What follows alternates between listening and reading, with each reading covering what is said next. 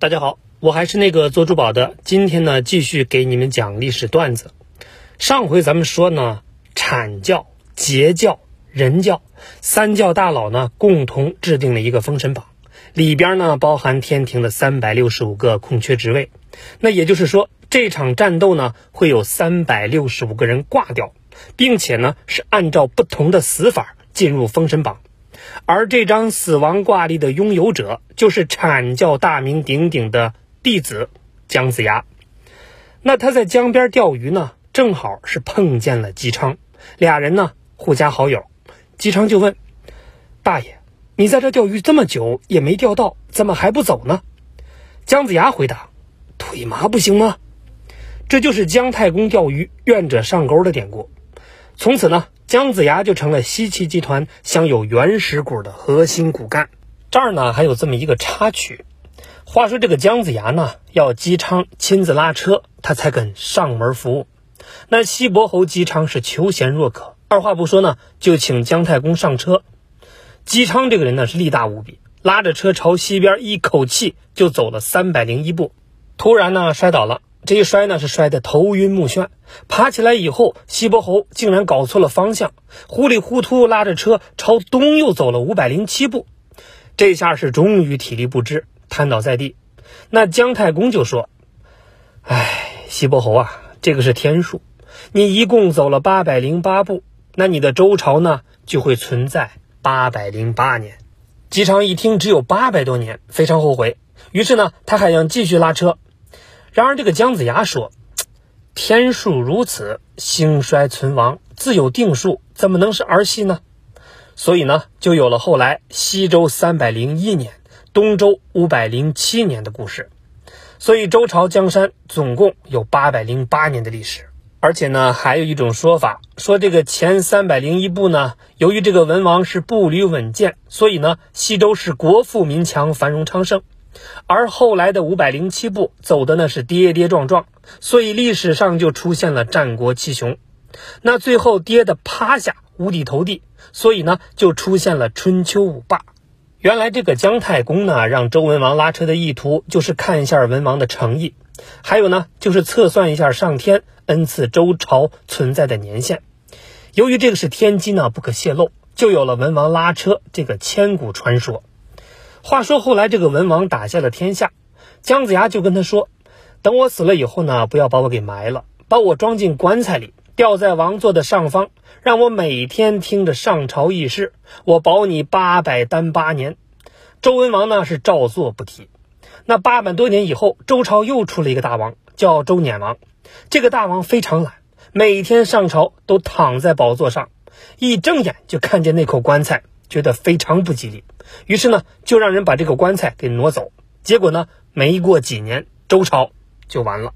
时间是刚好八百零八年。那这些呢，都是传说。咱们继续回到故事情节。姜子牙是带领西岐军队和阐教的兄弟，帮着姬昌打殷商，但事情呢没那么顺利，因为半路杀出了一个申公豹。作为姜子牙的同门师弟，他擅长嘴炮，洗脑能力特别强。看到师哥当上领导，他有点酸了。为了证明自己才是宇宙的真核，他加入了殷商集团，非要和姜子牙对着干。他对纣王说：“你知道我为什么跟着你干吗？”母鸡，因为他们都说你是暴君呐。阐教的弟子不爱搭理他，他就跑到了截教那儿，一通的洗脑，诸多截教弟子就被拉下了水。所以表面看是西岐和殷商集团干。那真实的交战双方是元始天尊的阐教和通天教主的截教互相争斗，而这个斗法过程就是《封神演义》的核心内容。通俗说就是神仙打架。那这个过程呢，我们捋一下：殷商队的扛把子叫文仲，他的师傅呢是截教著名的金陵圣母，所以他轻松就叫来了截教师兄弟撑场子，然后呢摆了一个十绝阵，但是没啥用。阐教十二金仙到场是分分钟破阵，这师兄弟呢也挂了。文仲感到非常没面子，于是呢又找来了截教弟子赵公明，细节不说，还是挂了。然后申公豹又请来赵公明的三个妹妹，同样呢挂了。而赵公明死后被封了神，主管财富，也就是我们今天拜的财神。文仲一看这是叫谁谁死啊？干脆我自己上吧。结果呢，也被烧死在一个叫绝龙岭的地方。看到这么多截教弟子都死了，通天教主呢，坐不住了。这儿呢，多提一嘴，其实呢，不怪截教这么多高手惨死，因为前边的战斗里，元始天尊和太上老君都帮过忙，也就难怪通天教主是可忍孰不可忍了。他就生气一个，怎么教练和裁判还能拆散吗？那我也来。于是呢，带着众多小弟也加入了战斗，场景堪比印度火车。这次呢，他放出了大招——诛仙阵。听这个名字就知道奔着谁来的。说实话呢，元始天尊和太上老君也有点头疼。这个师弟受老师红军老祖的喜爱，法宝无数，那真的疯起来，他俩未必弄得住。怎么形容呢？你知道疯起来的欧阳锋，连黄老邪和洪七公联手都不是对手吧？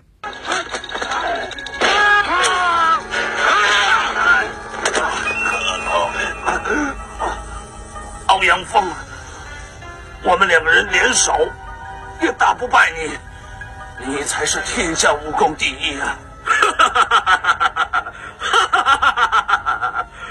我才是天下武功第一，但好巧不巧呢，这时候从西边来了两位西方教的大佬，那四个人一起干通天。这个西方教呢，就是佛教的前身，一次不成，那就二次。诛仙阵是败了。然后呢，又来了一个万仙阵，看得出更疯了。结果呢，万没想到内部出了叛徒，大败。所以说，不管一个教练多么会布阵，他不懂人心不行啊，因为你实在架不住自己人，他老进乌龙啊。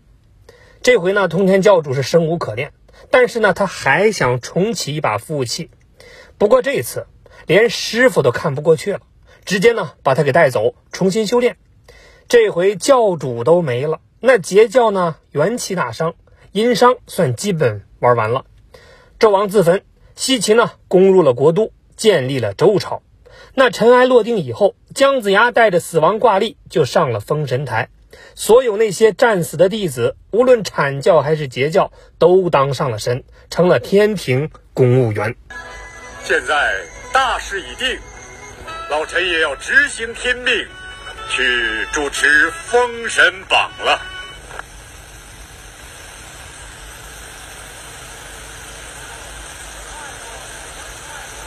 金凤太上元始敕命，诸神循序进入封神榜。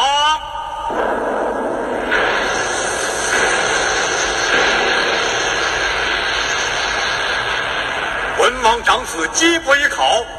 代父赎罪，威武不屈，富贵不淫，封为中天北极紫薇大帝。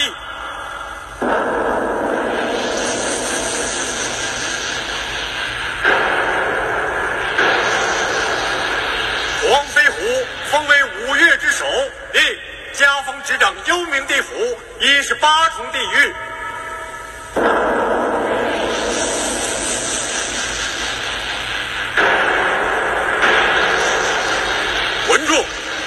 人臣真烈可悯，封为雷部正神。当然呢，也有没挂的，比如呢李靖、杨戬、哪吒等。后来呢，靠自己的修炼，肉身成圣。所以在《封神演义》里，姜子牙就是那根链接天庭和人间的红线，算是第一男主角。至于女娲派去的三个十八线的女艺人呢，因为残害了太多无辜，被姜子牙砍了。其实狐狸精不服气，就问女娲：“老板，我工作努力有错吗？”旁边有人就劝他：“哎哎，领导的有些话别太当真的，妹子。”好了，我给你讲完了《封神演义》的故事，你不该点个赞吗？戴眼镜的那个。